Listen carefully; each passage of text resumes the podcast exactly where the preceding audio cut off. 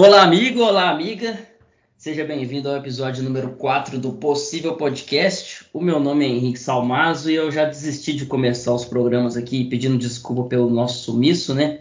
Então, eu, o que eu vou conseguir falar agora é que a gente não vai parar de gravar, mas a gente também não vai conseguir prometer uma frequência interessante aí, um por semana, um por mês.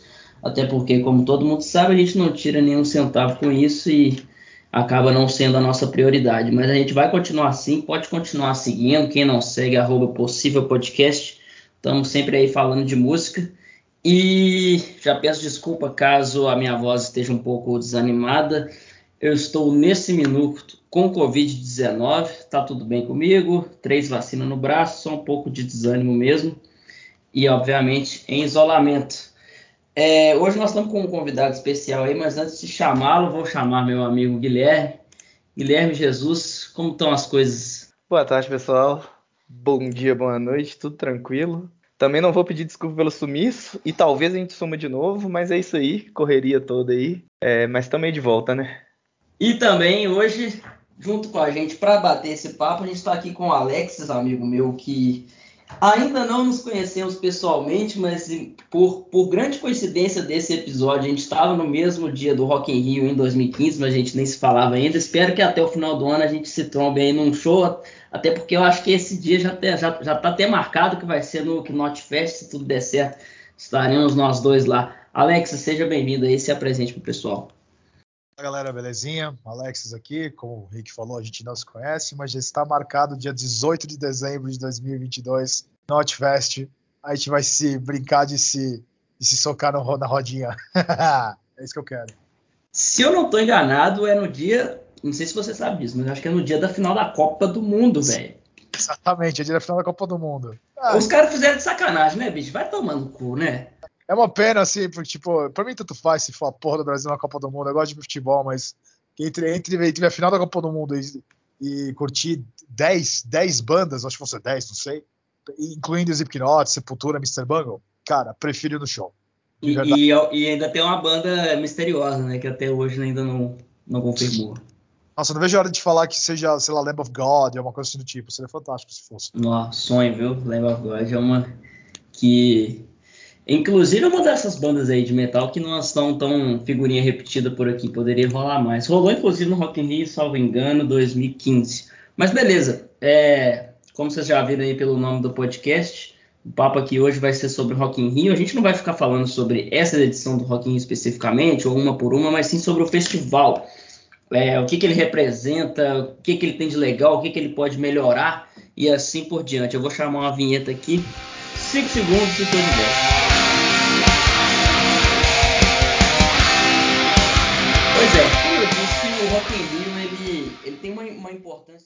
Grande, né?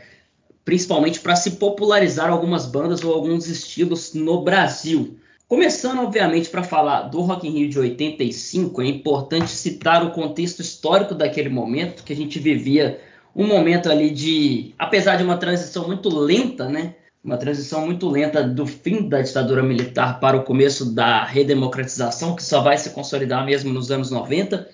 Mas em 85 a gente tem aquela motivado pela ideia de diretas já, de povo na rua, de agora a gente pode votar e democracia. Vem o estouro do Rock in Rio, né? Acho que o primeiro grande festival da história do Brasil e bandas que estavam ali em alta, como é, to, todo mundo já viu pelo menos algum trecho do Queen cantando Love of My Life no Rock in Rio de 85. A minha mãe mesmo fala que conheceu o Queen ali e pirou e gosta até hoje. Então, eu queria que a gente começasse falando aí sobre essa edição em específico, né? Sobre esse momento do Brasil pós-ditadura, apesar de que só vai consolidar mesmo o fim da ditadura uh, e o começo da redemocratização em 89, 90 e assim por diante, mas eu queria que a gente falasse desse momento, né? Era um momento realmente de pessoas jovens na rua se divertindo e, e, e uma consolidação de um festival que estava para começar e consolidação de grandes bandas por aqui. Acho que essa é a, sem dúvida nenhuma. A gente teve muitas edições interessantes, mas essa com certeza é a principal, não só pela história do, do festival, não só pelo line-up, mas também pelo que o Brasil vivia naquele momento, né? Ah, total, né? Essa é emblemática, né? Nada melhor do que. Tudo bem que tinha variado, tinha coisa pop, tinha mistureba de sons, porque era natural na época fosse assim, mas com o nome Rock in Rio, com rock em destaque, Queen sendo o grande exemplo que você falou, acho que nada melhor do que rock, literalmente, para meio que ser essa, essa música libertadora, vai, assim, da, da época, acho que nada melhor do que isso. O Queen sendo talvez o grande exemplo, porque você vê que até o filme do que saiu em 2018, agora não lembro, do Bohemian Rhapsody, eles colocaram a cena no filme hollywoodiano, né, de, com um de ator do Rock in Rio, que foi, tipo, até para quem era de fora, você fala... Filmaço, hein? É, é, tipo assim, cacete, entendeu? Tipo assim, olha, olha o que foi isso aqui. Não para os brasileiros em si apenas, para os brasileiros, claro que é o nosso contexto, mas para a banda Queen ter encarado aquilo ali, tipo, então é, acho que nada melhor do que rock, não porque eu acho que é um gênero melhor que o outro, não tô comparando, mas no sentido libertador da coisa, pro, pro momento brasileiro, eu acho que foi pontual. Acho que você, quando você pega contexto histórico do Brasil na época, e principalmente focando mais no musical, você tem que pegar. Tem que falar da ditadura, é inevitável. Você tem ali, pós-ditadura, nos anos 60, 70, eclodiu muito um despertar musical no Brasil, um, um afloramento musical mais forte. É, tanto quanto no mundo também, né? Porque a gente estava numa fase de experimentação muito grande nos anos 60 e 70. Mas aqui no Brasil, principalmente em forma de protesto, porque não por opção, nenhum músico teve essa opção de fazer as músicas que eles fizeram. Eu duvido muito que Cálice teria saído se não fosse a ditadura é, eles fizeram porque eles tinham que fazer, porque eles tinham que combater esse mal. E como você bem disse, é o, a gente vivia uma cena em que jovens saíam na rua e se expressavam politicamente, culturalmente, etc. Então, você tem esse momento muito efervescente do Brasil, né, de fim de ditadura ali, que o pessoal já estava mais ou menos. A Constituição é de 88, mas 85 a gente já pode falar que estava para acabar mesmo, estava no fim. É, então você tem essa efervescência do Brasil assim num momento histórico muito grande, um momento político, cultural muito grande, né?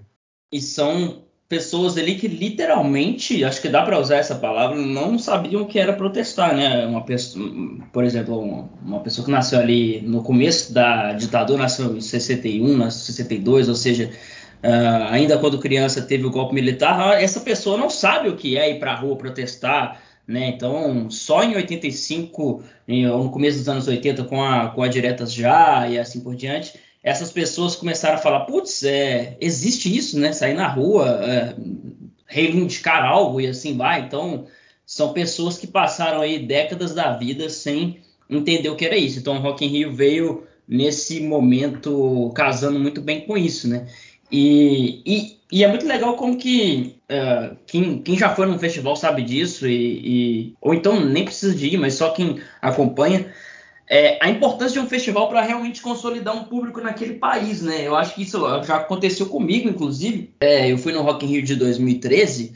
Eu não gostava muito de Halloween, assim, uma banda que eu conhecia, obviamente, aquelas duas, três músicas que todo mundo conhece, mas eu tava lá e o show foi tão do caralho que assim que eu saí de lá, eu falei, velho, eu vou, vou, procurar saber sobre Halloween. Hoje em dia eu conheço todos os discos. Então, assim, o Rock in Rio, esse é um exemplo pessoal, mas acredito que isso aconteceu com muita gente, principalmente lá em 85. Ainda tinha uma, uma, uma dificuldade né, de se conseguir música vindo do exterior, tinha que comprar disco e assim vai. Então, uh, uma pessoa que nunca tinha ouvido falar de Queen e viu aquele estrondo, com certeza foi muito importante para popularizar várias daquelas bandas Uh, principalmente bandas gringas, né? Porque o, a, o, a, cena nacional dos anos 80 já era forte, já era interessante, mas a cena gringa aqui no Brasil, esse de si, por exemplo, acho que era difícil de se ter algo aqui é, naquele momento. Então, com o Rock in Rio, com certeza ajudou demais a essas bandas a terem um público tanto no Brasil quanto na América do Sul de maneira geral, né? Vale lembrar que a gente tá falando de 1985, nem toda banda vinha aqui pro Brasil. Era bem difícil vir, né?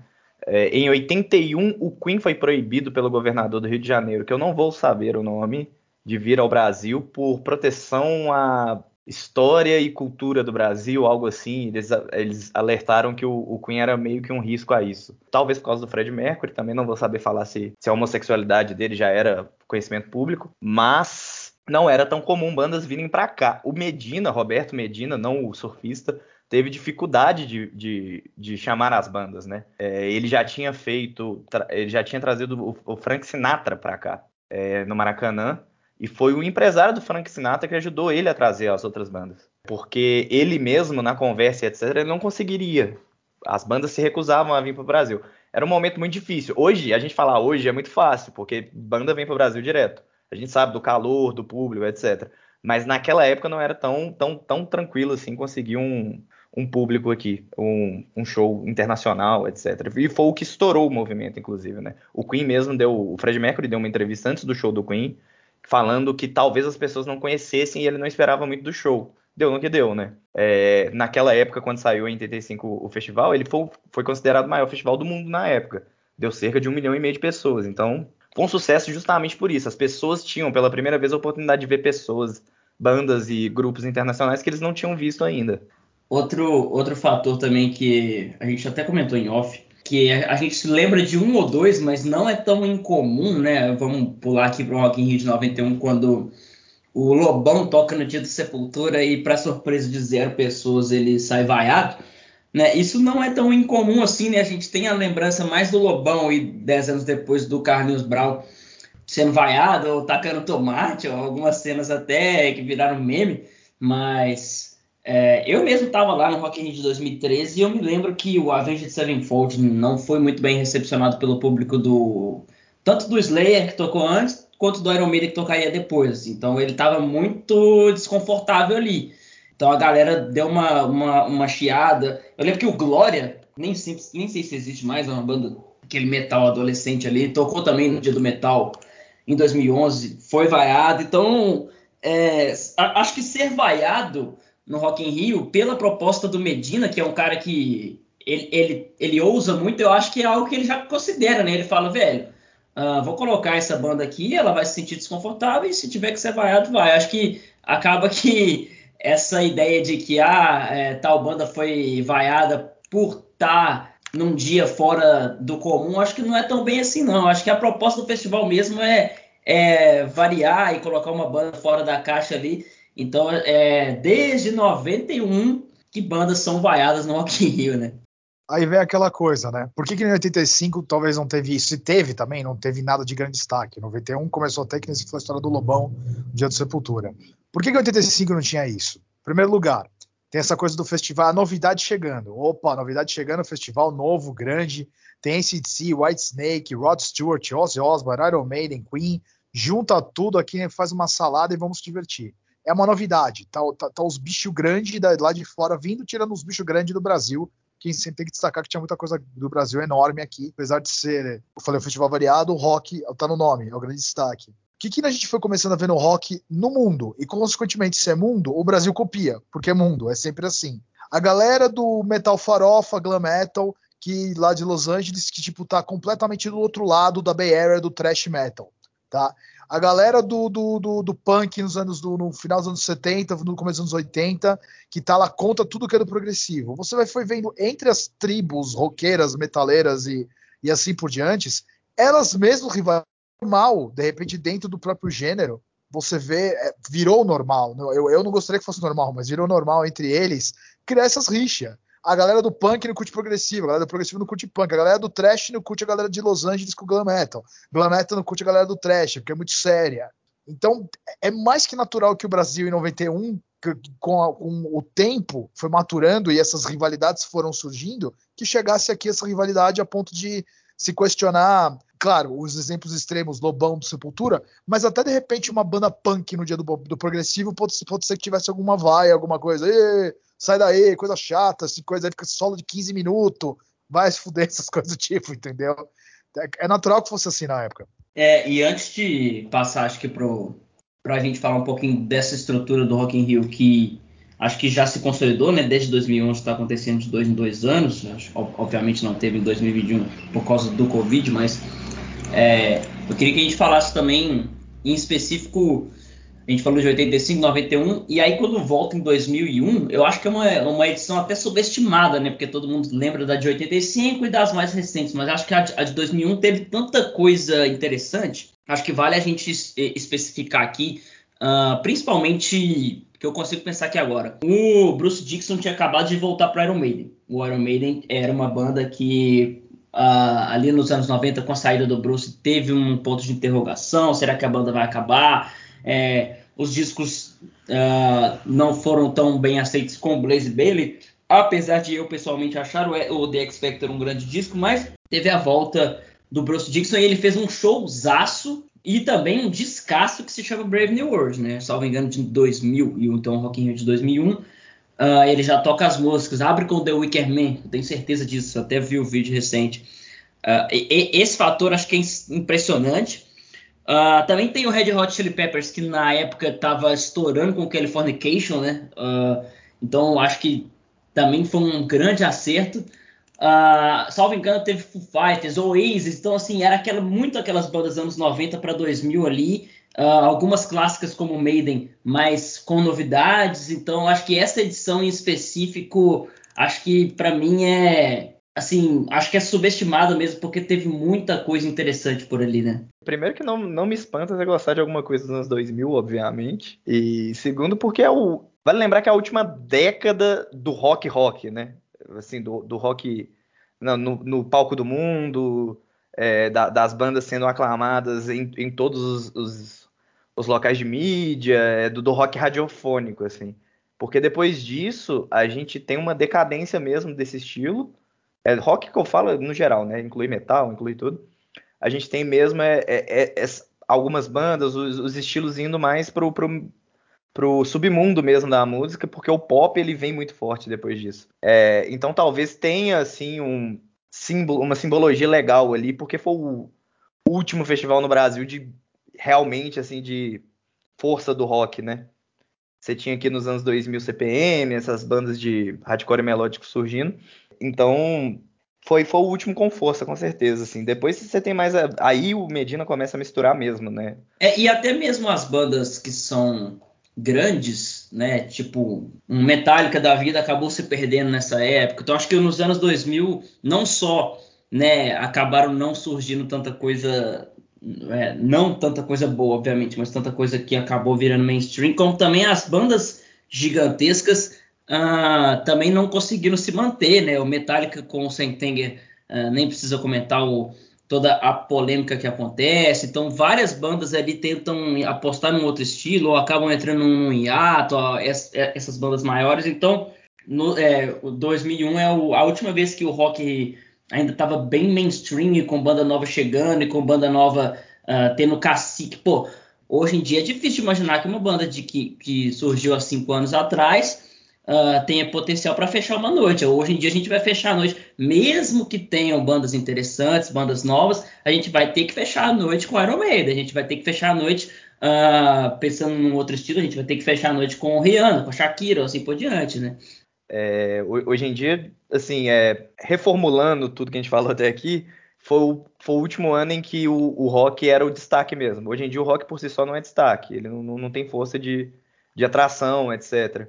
É porque é, caiu em desuso, né, cara? Nos, os, dos anos 2000 para frente, a gente outros estilos vieram para tomar o, o palco do, do, rock, etc. E tá certo, assim, a gente tem que ter essa manutenção no, na indústria radiofônica, porque é saudável que isso aconteça. Tomando à frente, um, um, gênero que cresceu demais nessa época, repito, nos Estados Unidos, e se cresce nos Estados Unidos, acaba crescendo no resto do mundo, que é meio que natural por causa da indústria, né, show business e tal, é o hip hop hip hop cresceu demais. Vocês viram, tô, só tô jogando para um domingo passado o Super Bowl, o quanto as pessoas gostaram de ver Eminem, Dr. Dre, Snoop Dogg. É, é e era, né? e era o começo Cent. dessa galera, né? E essa era o começo é, dessa é, então, galera. era exatamente o Eminem, o álbum do, o álbum do, o álbum, acho que é The Eminem Show, que é o álbum, foi o álbum mais é, comprado, porque na época se comprava CDs, que coisa, né? Em, em 2002, o álbum mais comprado no mundo foi este. Foi este.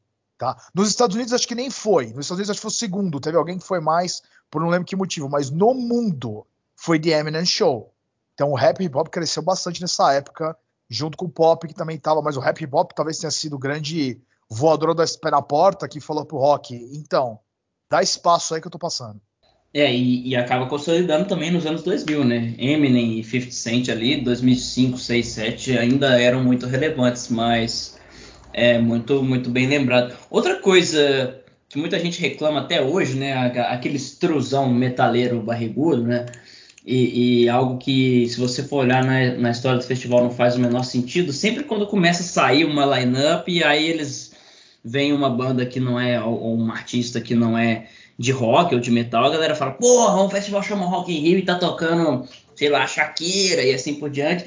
É, é, é importante lembrar que isso sempre aconteceu, né? Não é porque ah, esse, essa edição vai ser assim, ou porque ah, o rock tá acabando e assim por diante.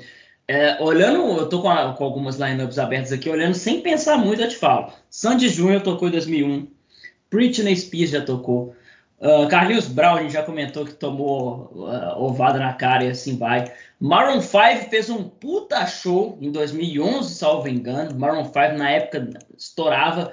Já teve Rihanna, já teve Shakira. Então assim, eu acho legal a gente falar disso, né? Porque ah, é Rock in Rio, mas tem Rihanna. Tem Rihanna, mas cara, fica tranquilo que vai ter um dia de metal, tá? Fica tranquilo, você vai lá, vai, vai meter o pé na porta e tal, mas o, o propósito do Rock in Rio nunca foi ter 100% de bandas de rock e de metal, né? E, e, acho que já são aí quantos anos de festival e até hoje a galera ainda não entendeu isso, né? Impressionante. Eu tô rindo aqui porque você falou que o Maroon 5 fez um puta show, é sacanagem isso aí. Mas é muito comum, assim, cara, metaleiro e roqueiro são as duas tribos mais insuportáveis de conversar sobre música da história, assim. Porque eles são muito fechados, eles vivem no mundo deles ali, e qualquer coisa de fora eles, eles abominam, é ruim, às vezes mesmo sem escutar, principalmente os mais velhos. Mas acredito eu que isso aconteça por, principalmente porque o, a geração mais antiga de roqueiro, de metaleiro, atual talvez nem tanto, é, eles percebem quando isso acontece, quando você tem um festival que chama Rock in Rio, que começou em 85 e tá lá na. É, qual que é o número da edição? São seis, nove? Foram oito, a próxima é a nona. Tá lá na sua nona edição, anunciando, vamos supor, uma Beyoncé. Ele começa a perceber que ele já não é mais o foco radiofônico de tudo, assim, ele já não é mais o foco midiático, sabe? É, porra, o Iron Maiden já não é mais a banda do momento, cara. Infelizmente, seu tempo passou. É, e agora a gente está no momento de que o, o, o, hip hop é efervescente, de que o pop é efervescente e o rock não é. é. então tem, tem uma dificuldade muito grande de aceitação disso. E quando você pega, por exemplo, a linha temporal mesmo do rock, você começa a perceber que dos anos 2000 para frente, como a gente falou no episódio do, do System, nos anos 2000 a gente tem a última grande inovação do rock, que é pegar vários estilos, todos eles, e misturar em um só, que é o nu metal. Então eles têm elementos de hip hop, eles têm aquela grande mistura dos anos 2000. Só que dali para frente o rock para de inovar, o rock para de se atualizar com o mercado. É, então ele para de passar o seu foco. Não tem como. É, você tem ali um estilo que tá com duas guitarras, um baixo, uma bateria e um vocal desde 1960, 50, sendo que tem um outro que é um pop que a pessoa dança, que tem coreografia, que foi evoluindo, que sabe usar as novas mídias, que lança coisa no Spotify, e o rock não faz isso. Por isso ele parou de ser o foco depois de um tempo. Não, que ele comentou, né, dessa virada do ano 2000, da, tipo, quando você deixa de misturar coisa e inovar. E aí aqui, de novo, eu volto na questão, por exemplo, do rap hip hop. Que foi, aí eu, aí eu vou jogar um pouco mais pra frente, não no começo dos anos 2000, mas mais pra cá, eu vou pegar, por exemplo, um rapper que tem muito destaque nos anos atuais, que é o Kendrick Lamar, que fez um álbum bem elogiado, um o último álbum dele que eu não me lembro o ano agora, porque eu sou ruim de lembrar ano. Tá, o álbum dele não é, ele é um rapper, como ele se vende como rapper até para imagem, mas se você escuta o álbum, você vai escutar blues, você vai escutar pop, você vai escutar guitarra, você vai escutar jazz, você vai escutar trap, você vai escutar eletrônica, você vai escutar tudo isso junto com um cara que é um rapper que não deixa de fazer as rimas dele atacando, falando de questões sociais, falando da questão da raciais da, da, da, da América, especificamente, até porque ele é lá. Então, assim, tipo, algumas coisas até em questão, eu digo algumas coisas até, por exemplo, temáticas começando a tom, tomar forma. As pessoas, tipo assim, todo mundo sempre se ligou em letra, sempre. Você canta, você grita aquilo que você curte pra caramba. Basicamente é isso. Só que foi tendo um despertar das pessoas em relação a algumas temáticas que é em relação aos tempos que vão passando, que nós estamos vivendo, que nós estamos. Vamos pegar o System of a Down que, que, o, que o Guilherme citou, porque, claro, de novo, não é desmerecendo nenhuma, uma é melhor do que a outra, que cada uma tem seu estilo. Mas por que que dentro do gênero vai eu, eu, dá para questionar se a Down é no metal, mas como ele veio na onda do no metal, ele veio na onda, independente de, um acreditar não ser, Por que, que ele se destacou mais que, por exemplo, um, o Crazy Town? Peguei um exemplo bem. Ou o Papa Roach, pronto, vou pegar uma outra um pouquinho mais conhecida. Porque o System tinha letras que falavam, estavam fazendo denúncias claras tá, ao capitalismo, ao sistema americano de ser. Eles eram antiguerras, tipo, veio, veio coisas na mensagem que começaram a se destacar. Não era só curtir o som com a guitarra pesada ou com. E o baterista depois virou trampista, né? Impressionante. que coisa, né? O mundo é louco. Mas naquela época, naquele momento, 2000, virado para os anos 2000, vai, era uma coisa que se destacava. Como o rap hip hop, voltando para o rap hip hop, foi ganhando essa força. Sempre teve o hip hop colocando a questão racial. Só que foi ao mesmo tempo tendo um despertar geral na sociedade, não apenas do vou colocar para os Estados Unidos de novo, do gueto de Nova York, do gueto de Los Angeles, do gueto de São Francisco, foi indo para as pessoas, foi indo para a sociedade como um todo, porque nós começamos a olhar em volta. E essa, e infelizmente, voltando ao argumento do Guilherme, o rock, raras as exceções, é claro, como sempre tem, ele não acompanhou isso tanto. Algumas bandas sim, mas ele não acompanhou isso tanto.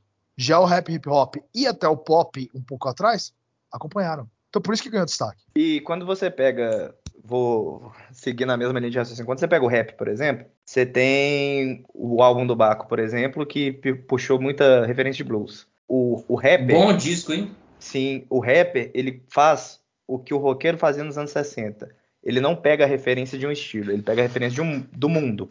É, eu, costumo, eu costumo citar muito meu professor de música antigamente que falava: se você é um músico e toca só um estilo, se você é músico e toca só rock, por exemplo, você é roqueiro, você não é músico. Músico toca música.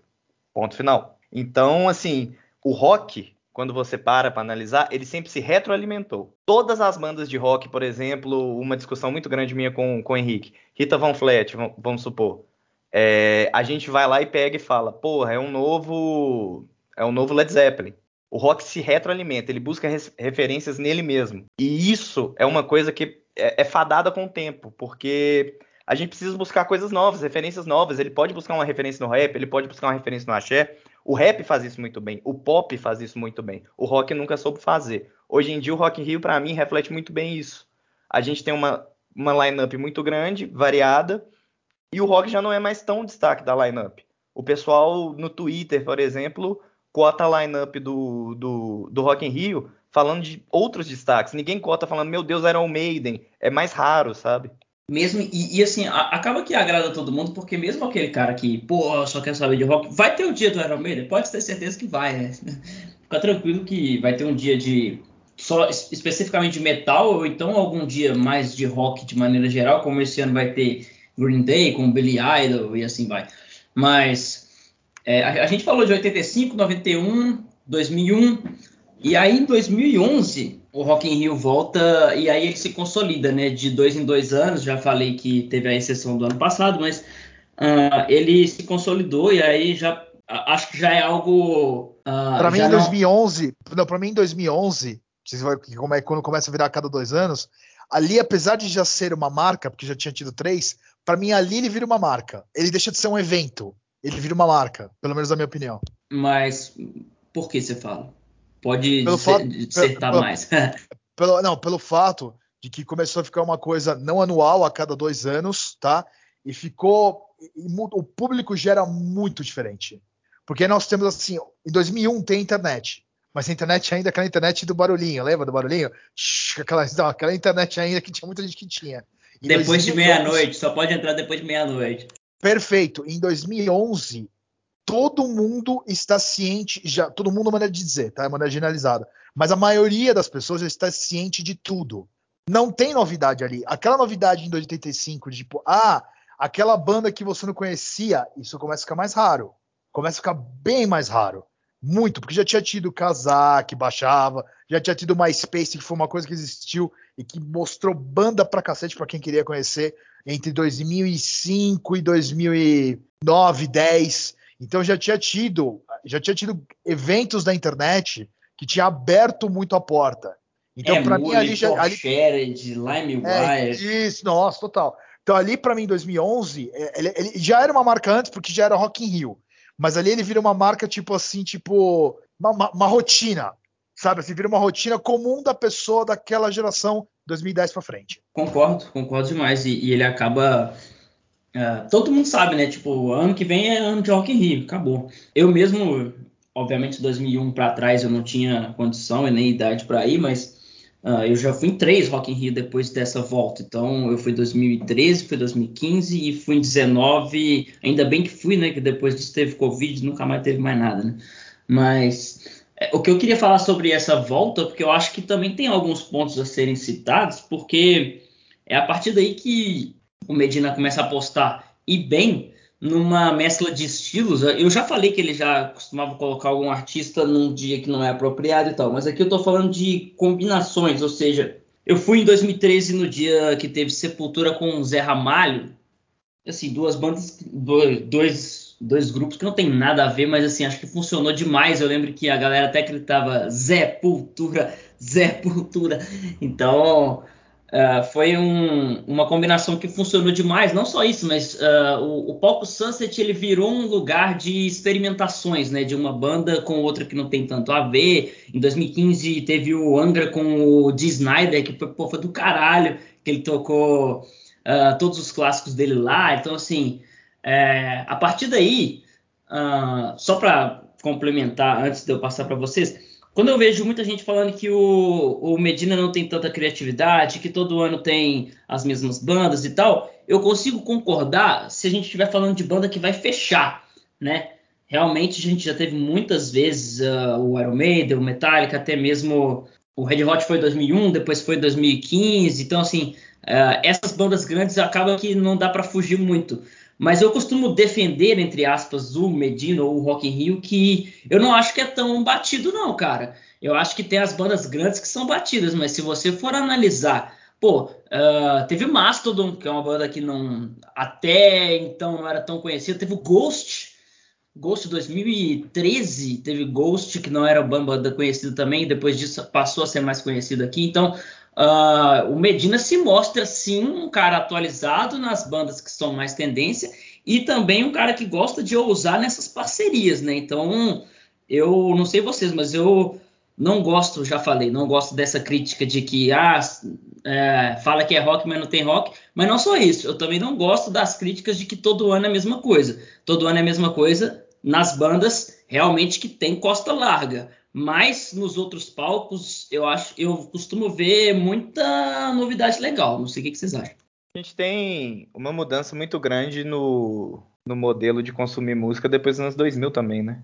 É, quando vai chegando ali a, a grande explosão da internet, a gente deixa de ser um consumidor passivo para virar um consumidor ativo de música. Então, um cara que gosta de música, ele tem que procurar é, várias bandas e outras músicas, etc ele não pode mais ficar sentado na frente da TV e esperar a música vir até ele. Não, não existe mais isso. Ele não pode mais ligar o rádio e esperar isso. Ele tem que abrir o Spotify e pesquisar. O Spotify até recomenda para ele, mas ele tem que primeiro alimentar o algoritmo e por aí vai. É, isso ajuda muito. Isso ajuda muito o festival a crescer. Isso ajuda o festival a explodir, porque você pode convidar uma banda da Austrália que que o pessoal escuta por causa do Spotify, por exemplo. E aí por aí vai, assim. É, mas o Rock in Rio, para mim, eu concordo com, com o que vocês falaram de que ele é uma marca, assim. Rock in Rio é o nome de uma marca. Inclusive ele não é no Rio só mais. É, não é Rock nem Rio mais, sabe? É, o, o, nome ficou porque no começo era era comum. O, o Medina ele tem essa ideia e ela é muito legal de quebrar essa barreira. É um festival de música e não um festival de rock apesar do nome.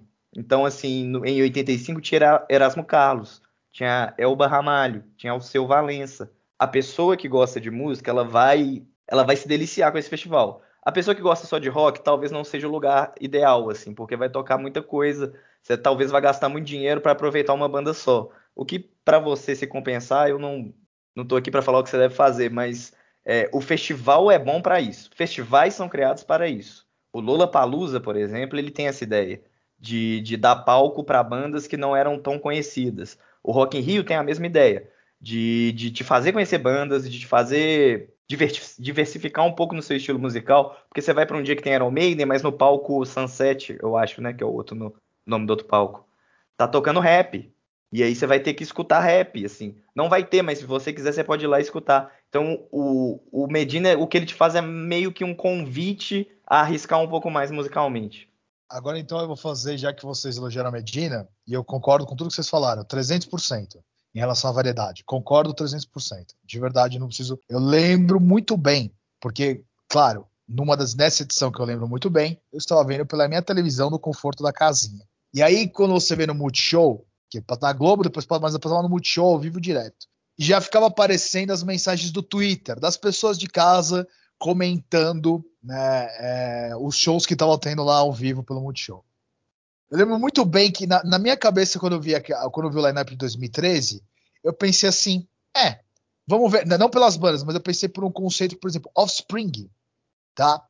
Foi a banda principal do palco Sunset. Palco Sunset. Não o mundo, o Sunset eu lembro de números, inúmeros twitters, tweets da galera, e depois de um relato de um amigo meu chamado Samuel, questionando, então já que a gente está elogiando ele, agora eu vou questionar um pouco Medina, a logística de algumas coisas. Quando você vê o show do Spring, que esse foi o primeiro show que eu tenho lembrança, que foi no palco Sunset, que foi, quando eu digo um erro, foi um erro colocar no palco Sunset, porque tava abarrotado de gente é, só para complementar aqui, você vai, você vai achar um exemplo ainda melhor. Eu estava lá no show do Slayer no palco Sunset.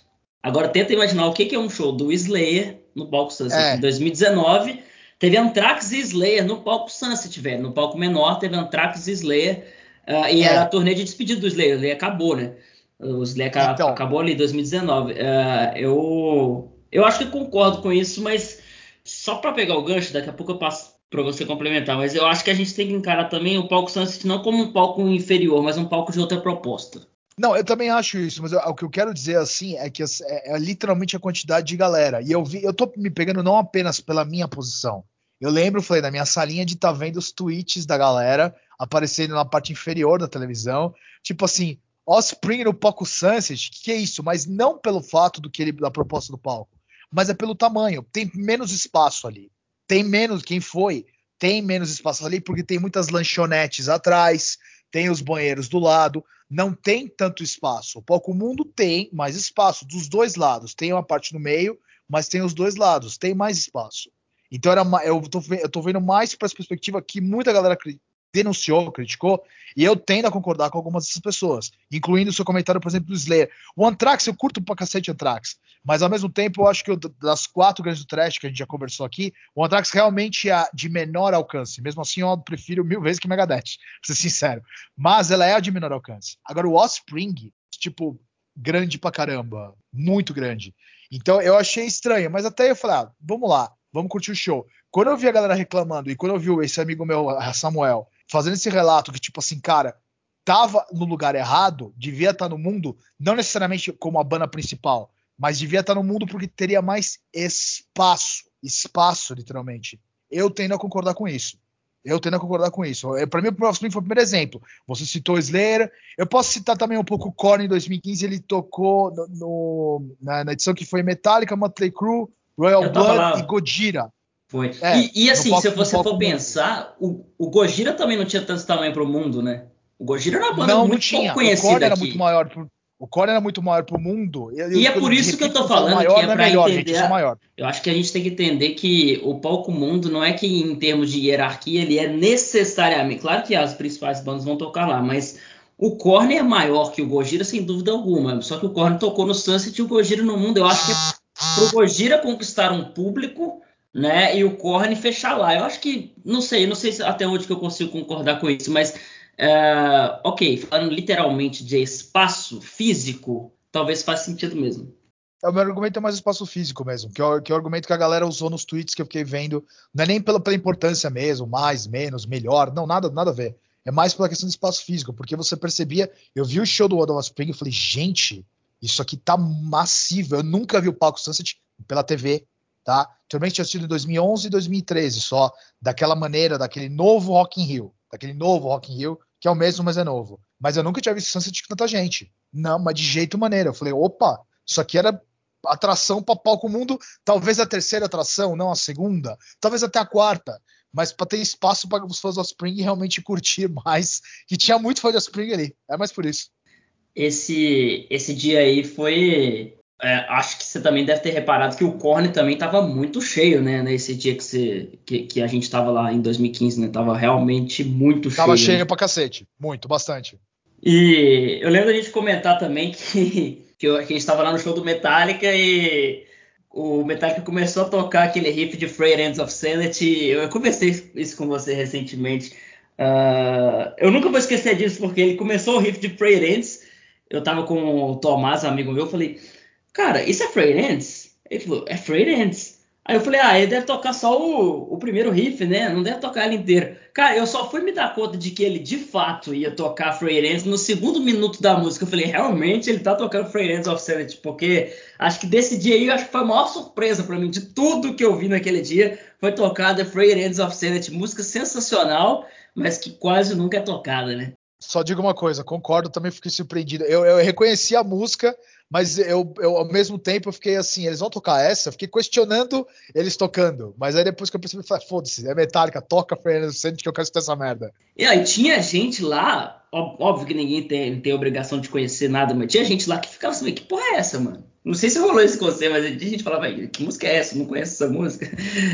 Não, teve gente mesmo que ficou tipo, com um cara de interrogação. É, esse dia foi muito Teve muita coisa boa, mas é, eu concordo com isso que você falou, mas quando você fala de espaço físico, aí eu concordo, mas eu acho que nunca foi exatamente a proposta do palco Sunset ser um, um, um palco é, necessariamente menor. Tanto é que esse ano, se tiver Rock in Rio, tomara que tenha, vai ter Avril Lavigne no, rock, no palco Sunset. Então, assim, Avril Lavigne é uma banda, é uma, é uma, também a, atrai muita gente, né? Então, eu acho que é mais um sentido de proposta diferente dos palcos e não qual é maior, qual é menor. Tanto é que a gente teve já no palco mundo, uh, como você falou, o Gojira, que não é uma banda, é uma banda legal, grande, mas que não é uma banda que sozinha aguenta o palco mundo, de jeito nenhum, de jeito nenhum, de forma alguma. Então, eu acho que é mais ou menos por aí. É, ele, é, é, o Medina gosta de colocar bandas que são grandes demais para o Sunset e pequenas, entre aspas, demais para o mundo, né? Meio, meio estranho isso. Não, eu, eu, concordo mais com vocês em questão de logística mesmo. Eu acho que a proposta é legal é, do palco Sunset, de, de, de, colocar outras pessoas no palco mundo também para dar mais visibilidade, e o palco Sunset ser, um, ser uma coisa mais de, de variados, de, de, de, assim, de propostas ousadas, etc. Mas quando a gente fala de logística, você não pode botar num palco que é menor uma banda como The Offspring. Você não pode botar uma Avril Lavigne num palco que não tem capacidade de... Porque essas pessoas naturalmente vão chamar mais gente, sabe? É, então, assim, tem, tem, o Rock in Rio tem lá seus problemas de logística, sim. Inclusive na montagem das pessoas. Porque se você conhece seu público, se você sabe que se você tem uma tribo de metaleiros e que ela é fechada e que eles não aturam outros estilos e você coloca um Carlinhos Brown no mesmo dia deles, o que você está fazendo é talvez até um desrespeito com o Carlinhos Brown. É exposição, Por, né? Porque é inevitável que eles vão fazer isso. Eu não estou falando que tá certo, eu estou falando que eles vão fazer. Se você botar a Cláudia Leite para abrir pro Sepultura, eles vão vaiar, eles vão tacar garrafa. Você pode evitar isso, entendeu? Então, assim, tem lá seus problemas de logística gritantes do Rock in Rio, sim. Eu concordo com isso. É, e, e também um problema de logística, uh, pelo menos das, das vezes que eu fui, não tem em momento algum uh, show ao mesmo tempo no Sunset no mundo. Ou se é que tem no finalzinho de um para o outro. Ok. Mas acaba que é, é, tipo assim, é coisa de um minuto, acabou em um, começa no outro, e você tem que andar ali um, uma, uma vida inteira, né? E assim, eu sou um cara meio. Já fui um cara muito jovem, né? Então eu, eu queria curtir todos, literalmente todos. Eu lembro de acabar o show do, do Slayer no, no palco Sunset, e já era a hora do Maiden, porque o Maiden trocou de lugar com os Scorpions, né? Olha só que coisa bizarra. O, o, o Maiden tocou antes do Scorpions em 2019. Mas então acabou o Slayer no palco Sunset. O Maiden não durou, não foi, foi coisa de cinco minutos. Acabou o Slayer em um palco, começou o Maiden no outro. E aí sim, o quem quer ver Slayer quer ver Maiden. Não tem jeito. E aí, então eu lembro que quando começou Angel, Angel of Death no show do Slayer, que eu já sabia que era a última música, porque sempre é, eu já chamei um amigo meu falei, vamos, vamos embora, vamos embora, vamos correr pro palco mundo que já vai começar o Maiden. E não deu outra. Eu não vi Angel of Death, eu saí correndo, cheguei no palco mundo, foi coisa de 5, 10 minutos começou. Então, realmente, a logística ali, é, para quem é igual a gente, assim, fominha, que gosta de ver tudo, fica difícil de priorizar, né? Às vezes você tem que priorizar. Eu vou ter que perder um pouquinho dessa para ver um pouco daquela. Isso aí acaba complicando mesmo. É, só mas... pra citar um exemplo, no, no, desculpa só falar no ano que, eu, que, eu, que a gente foi lá em 2015, eu amo Gojira. Eu perdi Gojira porque Gojira foi exatamente no mesmo horário. Não é que foi, tipo, foi junto o Korn. Foi junto. Eu adoraria ter visto Gojira e no fim não deu, porque foi junto. A minha banda favorita de todos os tempos. E aí terminou, saí correndo pra ir pro Palco Mundo pra ver Royal Blood que Gojira já tinha acabado, e aí Motley Crue Metallica. Esse dia eu vi, uh, com, como eu estava falando de, de fazer prioridades, eu vi as duas bandas, mas aí eu vi mais ou menos. O, o eu vi direitinho lá no Palco Mundo, eu estava num, num lugar interessante, mas quando tava ameaçando acabar, eu falei, ah, eu quero ver alguma coisa do Korn. Aí cheguei lá no show do Korn, vi algumas cinco músicas, vi o finalzinho ali com, com Here to Stay, Freak on the List, eu tava lá, mas tava muito atrás, porque como eu comentei mais cedo, estava muito cheio o palco Sunset. Então, assim, Gojira eu vi alguma coisa, mas não vi tudo. O Korn eu vi alguma coisa, mas não vi tudo. E são duas bandas que eu gosto pra caralho. E você acaba tendo que uh, tomar algumas decisões ali, né? É complicado. Minhas maiores, minhas maiores questões de logística com Medina são mais questões de conhecimento público mesmo. É, eu acho que a proposta dele é legal. Eu diria que talvez seja até uma teimosia dele com isso, de, de ah, que a gente analisou a proposta dele, talvez seja isso aqui é um festival de música, vocês vão ter que escutar todos os estilos, etc. Isso é legal, mas ele tem que a, a gente tem que entender que o, tem, tem, diversos públicos e tem alguns públicos que não, não aceitam bem isso. O metaleiro não aceita bem essa ideia. É, então, talvez seja legal para evitar confrontos e conflitos com, com o próprio músico, etc. A gente separar mesmo, separar em dias, ou, ou talvez colocar em palcos separados os, as outras atrações. Porque, por exemplo, um cara que é fã de Anitta, ele vai lá escutar um Metallica, talvez. É um cara que escuta Metallica, ele não escuta Anitta. Então, é uma questão de conhecimento público mesmo. Olha, olha, olha que eu escuto Anitta, hein? eu tinha que falar. Porque eu realmente escuto Anitta. Não muito, mas escuto sim, senhor. então eu posso dizer que eu não posso ser considerado metaleiro. Pronto, não tem problema. Não me dói, não me dói ouvir isso. Bom, a gente, só para a gente caminhar mais para o fim aqui, eu queria só que a gente comentasse essa Acho que dá para dividir entre fases, né? Porque a primeira fase do Rock in Rio, 85, 91 e 2001, é uma fase bem espaçada, né? Uh, também por ser século passado, virada do século, então. Mas eu acho que eu queria só que a gente finalizasse comentando sobre a consolidação desse modelo, porque depois que volta em 2011, por exemplo, como o Alex acabou citando, 2011 a gente tem um festival guiado por Twitch. Isso é totalmente inimaginável em 2001. Então a gente acabou tendo uma consolidação de um modelo num tempo que era muito diferente, apesar de ser só 10 anos, de 2001 para 11, é outro planeta, né, cara? Então, uh, de 2011 para cá, a gente acabou tendo uma consolidação também por a gente estar tá vivendo um outro, um outro cenário e, e, essa, e esse fator que você falou que ele virou realmente uma marca, né? Então eu queria só que vocês finalizassem falando sobre uh, o Rock in Rio ter virado agora uma regra, né? Tipo, uh, é igual a eleição. Sempre tá chegando. Ou esse ano é ano de eleição, ou ano que vem é ano de eleição, porque tem dois em dois anos. Então o Rock in Rio é sempre assim. Uh, tá sempre chegando, ano que vem tem mais. Então, queria que vocês falassem dessa consolidação, se vocês acham que é uma periodicidade muito alta, né? Dois em dois anos poderia ser menos, poderia ser mais, e sobre esse, esse formato que já não é novo mais, né? Mais de 10 anos. Eu vou falar não só de consolidação, como de legado mesmo. Se você para pensar, é, eu não consigo citar um, um outro grande festival pré-Rock in Rio que não seja o Woodstock. É, você, não, você não vai lembrar. Tem até um, uma espécie de festival que o Rolling Stones tentou fazer nos anos 60. Tem um documentário excelente sobre isso, que se alguém quiser escutar, assistir, chama Gimme Shelter, que é um documentário que eles convidam os Hells Angels, se eu não me engano, para fazer a segurança e dar uma confusão generalizada, etc.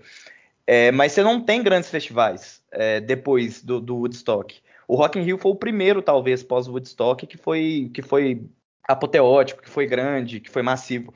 Então, então eu diria que deixou um legado legal, assim. Depois do, do Rock in Rio 85, você tem em 91 um outro Rock in Rio, e em 92 já tem o primeiro Lollapalooza, 92, se eu não me engano. Que tem, inclusive, show do Pearl Jam. Mas, depois disso, você tem mais festivais. Você tem SWU, inclusive tem, tinha um festival que acontecia em BH, muito bom, o Henrique vai lembrar que é o Pop Rock Brasil. É, oh, fui no show do Offspring lá, inclusive, uma vez. É, tocava muito o Rapa, Detonautas, era essa época aí. Isso, Pop Rock Brasil, muito bom. Então você tem a consolidação de festivais, assim, essa ideia de juntar várias bandas ou vários artistas para num lugar só, etc. É, é, é, ela começa ali a, a, não ganhar forma, porque a, a, primeira foi o Woodstock mesmo, mas a, a ser realmente aceita é, comercialmente, vamos falar assim, no Rock in Rio, né? É por causa dele que a gente tem isso. E ele inova mais uma vez quando ele lança periodicamente, assim, primeiro de 10 em 10 anos, 91, 2001, por aí vai, e depois agora de dois em dois anos. E isso é legal, assim, é, as pessoas esperam, as pessoas... É, é, um grande assunto, né, como o Henrique falou, assim, sei lá, esse ano você tem BBB, eleição e a line-up do Rock Rio, e a line-up do Lollapalooza. Isso é muito legal, assim, porque as pessoas começam a se, inter se interessar cada vez mais por show. Eu, particularmente, e eu sei que é um defeito meu, como pessoa que gosta de música, não sou um grande fã de show. Por isso, não vou em festivais. Mas eu acho legal que as pessoas tenham abraçado essa ideia. Ah, para complementar, só Guilherme, é que eu estava pesquisando aqui, porque eu estava com medo de falar besteira enquanto você estava falando, e depois do, do, do, do Woodstock, o Rock Hill talvez tenha sido grande. Teve só um outro que a gente pouco lembra, porque esse festival não existe mais com esse nome. O lugar existe até hoje, é feito até hoje. O antigo Monsters of Rock da Inglaterra, que é feito em Donington, que hoje é onde é o Download Festival, que mudou o nome, é Download Festival, né, ficou bem moderninho, Download Festival, mas é o antigo Monsters of Rock que é no mesmo lugar. É, é, no, é sempre, sempre foi em Donington, nunca saiu da região de Donington, que é para fora de Londres, não é muito longe, acho que, é 60, 65 quilômetros de Londres, não é longe não. Então o próprio Red Hot Chili Peppers tem um DVD que eles gravaram é, naquela região, não lembro o nome agora do, do, DVD deles. Então, tipo, então Donington também teve, teve que, digamos eles falavam simplesmente Donington, eles não falavam nem Monster of Rock, Donington, que era o nome do lugar. E aí teve o Rock in Rio 85, porque o Donington foi em 80, tá? Então, só para comentar. E em cima, sobre o que você falou, a, a, hoje em dia, é teve Lola, tem tudo isso, que nem, por exemplo, tem o Coachella, que é uma marca. Que é uma marca que esse ano vai ter, nem lembro que isso que é Kanye West, uma coisa do tipo. Eu não duvido muito se Coachella, assim como Lollapalooza era um festival exclusivamente, que não é mais, de Chicago, de Chicago, exatamente de Chicago, veio para cá, veio para América do Sul, não apenas para São Paulo, veio para América do Sul, tá? O Perry Farrell, que é o manda-chuva e mais uns, uns, agregados que são tem dinheiro para caramba, trouxendo para cá. Eu não, fico, eu não duvido que um Coachella vire uma marca fora de, de, de, de onde. O Coachella, acho que é no norte da, da, da Califórnia, não me lembro agora onde é. é que venha para cá. Ou o Bonnaroo Music Festival, que é uma marca também enorme da música negra americana, blues, RB, jazz. Eu não duvido, porque essa coisa dos festivais que tem Rock Hill abriu a ideia até do nome do festival. Às vezes você nem sabe direito o que, que é, mas você já ouviu falar do nome Coachella, do nome Bonnaroo, do nome Rock in Rio, do nome seja o que for. E aí, quando você vai ver, tá vindo um monte de festival pra cá de gêneros completamente diferentes, que tipo, que nem jazz, blues, o Coachella aqui também é uma mistura do cacete. Então é, é isso, abriu, abriu a porta. Rock in Rio abriu a porteira, basicamente. É, e a gente vê assim, como que a gente às vezes tem aquele síndrome de vira-lata, né, de achar que nada aqui é bom, mas vários artistas gigantescos que já não precisam mais de provar nada para ninguém, que já vendeu tudo, que já tocou em tudo que é lugar, fala que realmente o grande show da vida deles foi o Rock in Rio, ou tem o grande sonho de tocar aqui. Uh, eu tô lembrando um, um, exemplo aqui, claro que não é uma banda histórica como outras, mas eu lembro do, do Scott Ian, do Anthrax, falar que foi um sonho realizado tocar no, no, no Rock in Rio. E assim, ele tocou no palco Sunset e nem foi a principal atração do palco Sunset. Então, assim, para quem estava lá, talvez foi, ah, pô, tem Anthrax, talvez eu vou lá. Para eles estava sendo talvez o melhor dia da vida deles em 2019, ou seja, todo mundo lá é cinquentão, sessentão e estava vivendo um momento histórico. Então a gente vê que o festival realmente, o Rock in Rio no Rio de Janeiro, porque a gente sabe que também tem em Portugal e assim vai, é um sonho de bandas do patamar do Anthrax ou maiores, ou, ou pode saber do, do Metallica, uh, sempre que chamar eles vão vir, porque realmente é marcante não só para a gente que está aqui, mas para todo mundo. E eu acho legal isso que o Guilherme falou também, desse formato já uh, dessa segunda fase, né? A gente está chamando desse jeito, que é de 2011 para frente, porque realmente é o assunto do ano, né? O assunto, você vai no Rock in Rio, qual, qual que é a line-up, ou então até para cornetar, essa ficou uma porcaria, esse dia ficou legal. Então, é, o assunto sempre vai ter o Rock in Rio, vai ser assunto em algum momento. Acho que a, uma, uma geração anterior à nossa não teve isso como, como frequente, né? Como eu falei, era bem mais espaçado. Então, uh, ah, para finalizar, esse ano vocês que, que, vocês estão achando desse, desse lineup? Vocês pretendem ir? Eu tava querendo ir no dia do Green Day, porque é uma proposta diferente, porque, sinceramente, no dia do metal eu já vi, no palco mundo eu já vi todas as bandas, todas. Megadeth já vi, Dream Theater já vi, uh, Maiden já vi um monte de vezes, Sepultura nem precisa comentar, é daqui de BH. Então eu não estava muito querendo gastar muita grana, mas o dia do Green Day tá me animando justamente por ser uma proposta diferente. Não, não me lembro de uma banda como Green Day fechando Rock in Rio. Assim. Então, uh, o que, vocês têm achado aí do que, que já confirmou? Cara, é, de novo, ressaltando, é um defeito meu, eu sei disso, e é totalmente particular. Eu realmente não sou muito fã de shows, de ir em shows. Eu gosto de ver eles na TV, etc., mas eu não sou fã de ir muito, assim. E então eu não sou tão, tão ligado em festivais, eu não fico acompanhando tantos shows do ano para ir, etc. Mas se eu fosse, e acredito eu que tá me dando uma vontade imensa de talvez eu vá, eu iria no dia 3 do 9 no palco Sunset, que tem Racionais e Criolo. E eu queria muito assistir o show dos dois. E me chamou muita atenção também dia 8 do 9, palco Sunset, Glória Groove e Duda Beat. É, mas que é pelo... outra prova de que o Medina é um cara muito atualizado nas tendências, né? Que acho Sim. que não dá que essa essa corneta de que ele faz mais do mesmo não cabe, pelo menos nesse palco Sunset, como você falou. Glória Groove, Racionais Crioulo são bandas aí, são, são grupos que estão estourando uh, por agora e que não tem tanto a ver com o Rock in Rio que a gente está acostumado, que a galera costuma criticar. Não, e assim, to totalmente até indo contrário à crítica que eu fiz para ele, conhece o público dele, assim. É, é, não, não, não caso de conhecer, mas ele agrega vários públicos. Então ele, ele coloca, por exemplo, no palco mundo uma Isa e num, tem um outro dia que no palco mundo também tem Billy Idol, sabe? É, para agregar gerações, para, por exemplo, a pessoa que quiser ir com com Billy com Idol filho. tocou em 91. Billy Idol tocou em 91 e tá tocando agora. Então assim, é, tocou em dois mundos diferentes, né, no sentido Uh, ele tocou em duas épocas diferentes e agora ele tá voltando, por exemplo, tocando antes do Green Day, que na época o Green Day praticamente nem existia, 91. Aí hoje em dia eles estão um pouco atrás do Green Day. Então, realmente muito legal também ver essa mudança de, de patamar e de status de tempo desde 85, né? Sim, ele, ele é muito bom de, de, agregar assim todo mundo, de, de, de chamar vários, vários artistas e músicos que, que vão juntar várias gerações, não só várias gerações, como várias tribos, igual a gente falou. Mas as atrações que me chamam a atenção mesmo atualmente na line desse ano são as do palco Sunset, como eu falei, Racionais e Criolo. Nunca fui no show dos Racionais, sou apaixonado com eles, mas nunca consegui num show. Criolo também sou apaixonado. Ou talvez Glória Groove e Duda Beat, que são artistas que eu acho muito completas, elas são muito boas, muito boas. É, e eu, eu, eu, sinceramente, assim, eu sou arroz de festa. Eu, por mim, é todos os dias. eu preciso só de dinheiro para fazer isso. Coisa, obviamente, que eu não tenho, porque não é nem um pouco barato ir em shows nessa década de 2010 para frente. Pode esquecer. Show barato. Antes, dos anos, começo dos anos 2000, tinha show, duas bandas que você gastava com, tipo, é, carteirinha de estudante, 60 reais. Que sonho isso não faz 15 anos atrás, sem brincadeira. Parece que não, mas é 15 anos atrás você pagava para ver duas bandas de fora com 60 conto. Coisa que é impossível hoje em dia. Então hoje em dia não dá para mim ir ser arroz de festa todos os dias, porque eu adoraria curtir pop, axé, o que ele falou do crioulo com Racionais, eu adoro Racionais. Racionais eu também curto pra cacete.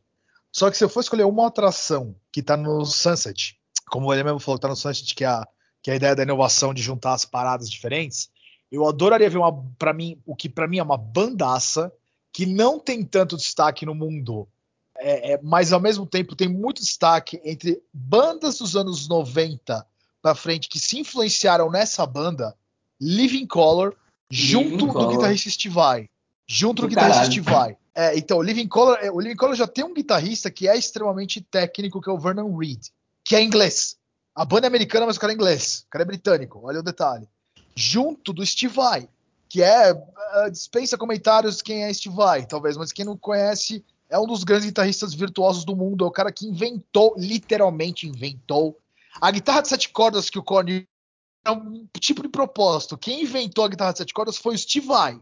Ele realmente inventou a bagaça. Ele falou: é, deixa eu pôr uma corda a mais aqui pra ver como é que fica. Na época ninguém sabia como tocar porque achava muito estranho, muito esquisito. Mas, obviamente, Steve Vai, sim, Steve Vai, ele é um grande virtuoso e sabia como fazer milagres com aquilo ali. Juntar essas duas bandas que eu vou colocar só contexto. São- O Living Color é uma banda tipo que toca, uma mistura, é um pouco até feito no more de repente, mais ou menos na linha. Eles misturam rock, metal, hip hop, funk, um pouco como feito no more, só que tem um pequeno detalhe que tem que ser valorizado. Dentro de um gênero que sim, sim, lembremos, até hoje em dia, o vocalista do Christian Engage, que é uma banda que eu tenho certeza que o, que o Henrique também curte um pouco, tem um preconceito enorme porque eles tiveram um vocalista negro e ele já escutou muita merda. E ele disse na época que o Engage, por ser um vocalista negro que canta melodicamente, tipo uma coisa meio os gritos meio, ah, essas coisas assim, o Living Color é uma banda de caras negros, todos que eles escutaram, eles dizem, o Corey Glover, que é vocalista, eles ganharam muita, que nem o Carlinhos Brown, latada, garrafada, copo d'água no final dos anos 80 e 90, quando abriram, por exemplo, pro Metallica em, acho que foi em Los Angeles, se não me engano, que eles abriram uma vez. Tinha outras bandas além do Living Color, mas a galera ficou torta com o Living Color. Então, caras como eles, fazendo o que eles fazem, no nível de que eles fazem, fazendo uma música metal, rock, rap, hip hop, funk, tudo misturado, agressivo, rápido, pesado, com músicos muito habilidosos, sendo caras negros, tipo, é uma coisa que todo mundo queria odiar naquela época. Então, eles estarem até hoje em dia e terem esse prestígio entre os músicos, tá? Que vieram da geração 90 pra frente, eu bato palma sempre porque eles são uma bandaça. Eu acho eles uma bandaça. Eu adoro eles desde que eu conheci em, talvez em 98, que eu conheci, por, por volta de 98, 99, com meu tio Fred, que me apresentou.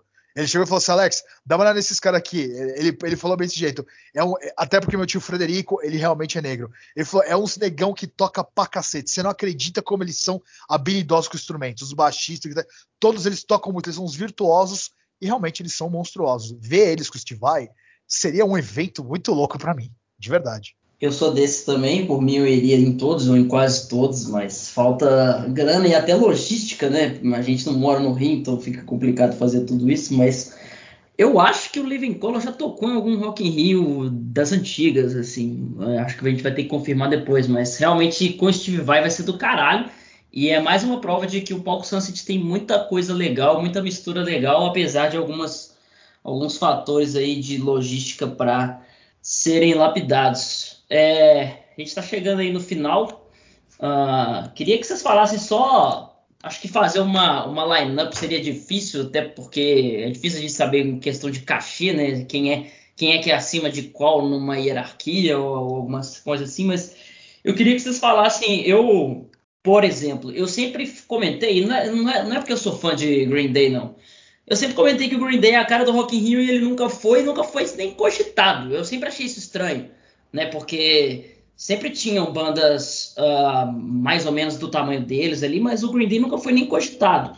E o Green Day é uma banda que ao vivo ela é até melhor do que no estúdio, né? Porque é uma banda ali de punk, dois, três minutos, mas ao vivo ela se transforma numa banda sensacional. Eu cheguei a ver em 2017 em São Paulo e saí de boca aberta. E eu sempre falei, eles combinam com o Rock in Rio. Uh, que eles são uma banda bem performática, assim, eles chamam a galera para subir no palco, é uma zona, é o show deles. Então eu fiquei muito animado quando vi que o Green Day vai tocar. Eu queria que vocês falassem alguma banda, algum artista que ou que nunca foi, ou que nunca foi questionado, que vocês acham que faz sentido ali, por exemplo, eu acho que agora obviamente não dá mais porque morreu, morreram dois integrantes e a banda já acabou, mas por exemplo, o Charlie Brown no Rock in Rio seria muito legal ter acontecido não aconteceu. O Green Day, eu pensei que nunca aconteceria, porque nunca foi nem cogitado e foi. Eu queria que vocês só finalizassem falando sobre algo que vocês uh, esperam ver um dia ou que está faltando. Mas alguma, alguma coisa do tipo, assim, bandas que são grandes, mas que nunca foram muito bem lembradas pelo festival. Eu diria que talvez, e aí ignorância minha mesmo, eu não sei falar se já foi, mas uma banda que eu gosto muito, que eu sou muito apaixonado, que eu gostaria de ver no Rock in Rio seria Duran Duran. Eu não lembro deles vindo no Rock in Rio Brasil. Eu gostaria de ver eles no, no... Acho difícil que tenham vindo também. Mas eu não falo também só de bandas grandes como o System ou Green Day, mas até uma banda que merecia ali um, um palco Sunset, por exemplo. Eu pirei quando veio o Mastodon, apesar de que foi no palco mudo, mas eu não esperava também, porque não era uma banda que vinha muito para cá. Então, uh, algo nesse sentido.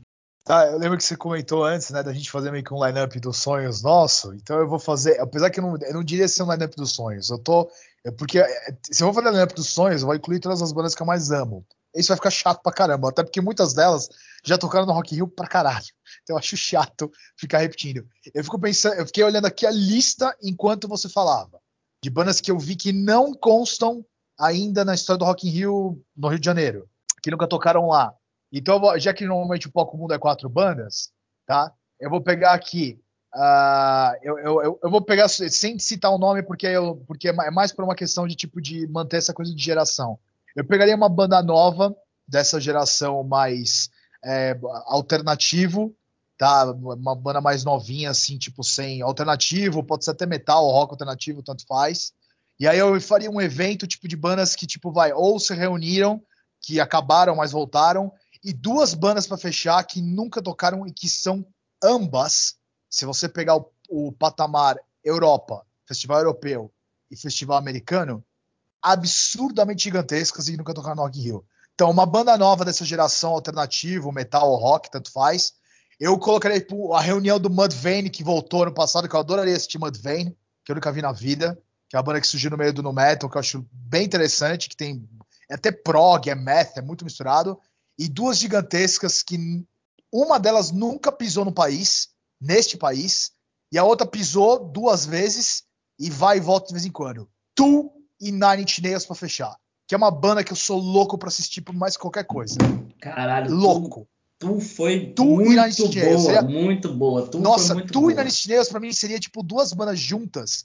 Uma, o Tu provavelmente abrindo pro Nine Inch Nails, porque apesar do Tu ser enorme, enorme, ser banda que é headliner de festival na Europa e nos Estados Unidos, eu digo com tranquilidade que o Tool tem menos destaque na Antilles, porque a Antilles é uma banda mais antiga e que foi mais trailblazer, ela, ela, foi mais inovadora no que ela fez do que o Tool.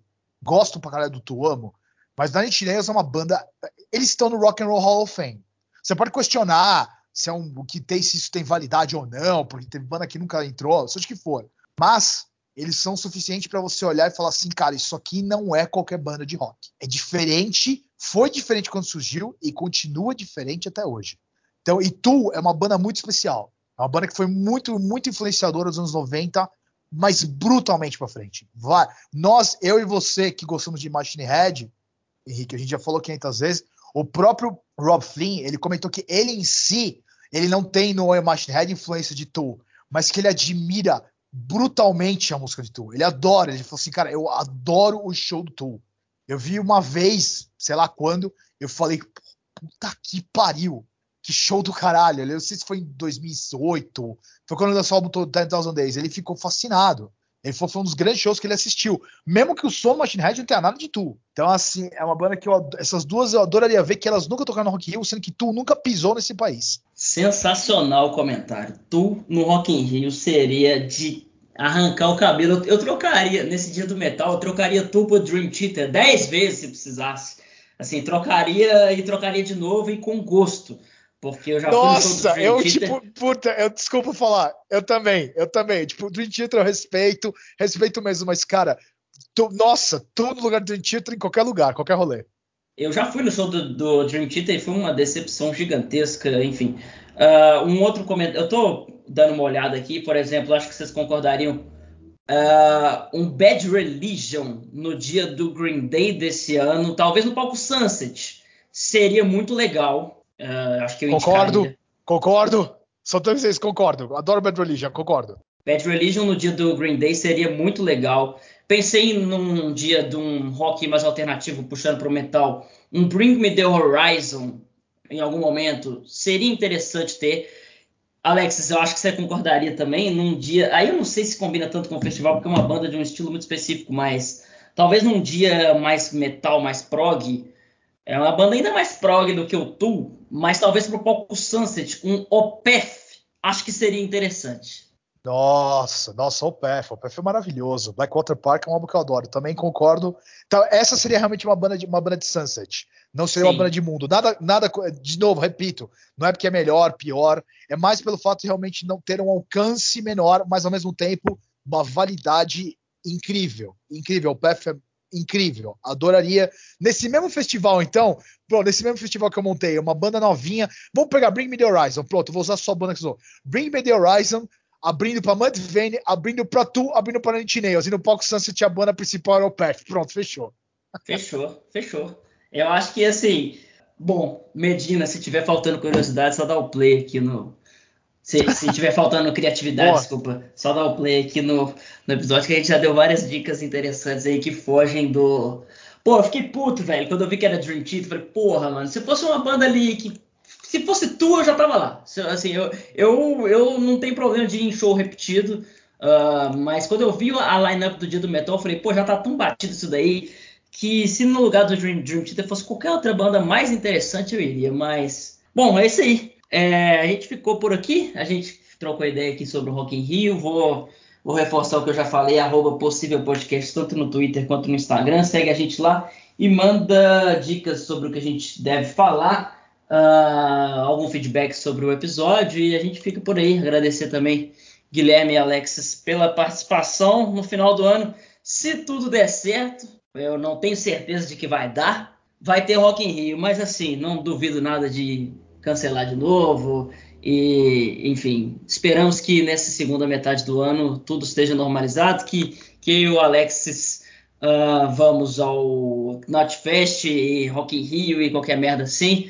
Agradecer aí quem chegou até o final. Fala aí pra gente nas nossas redes sociais quem vocês querem ver no Rock in Rio, quem, quem vocês já viram, o que, está faltando, quantas vezes vocês já foram. E até a próxima. Valeu!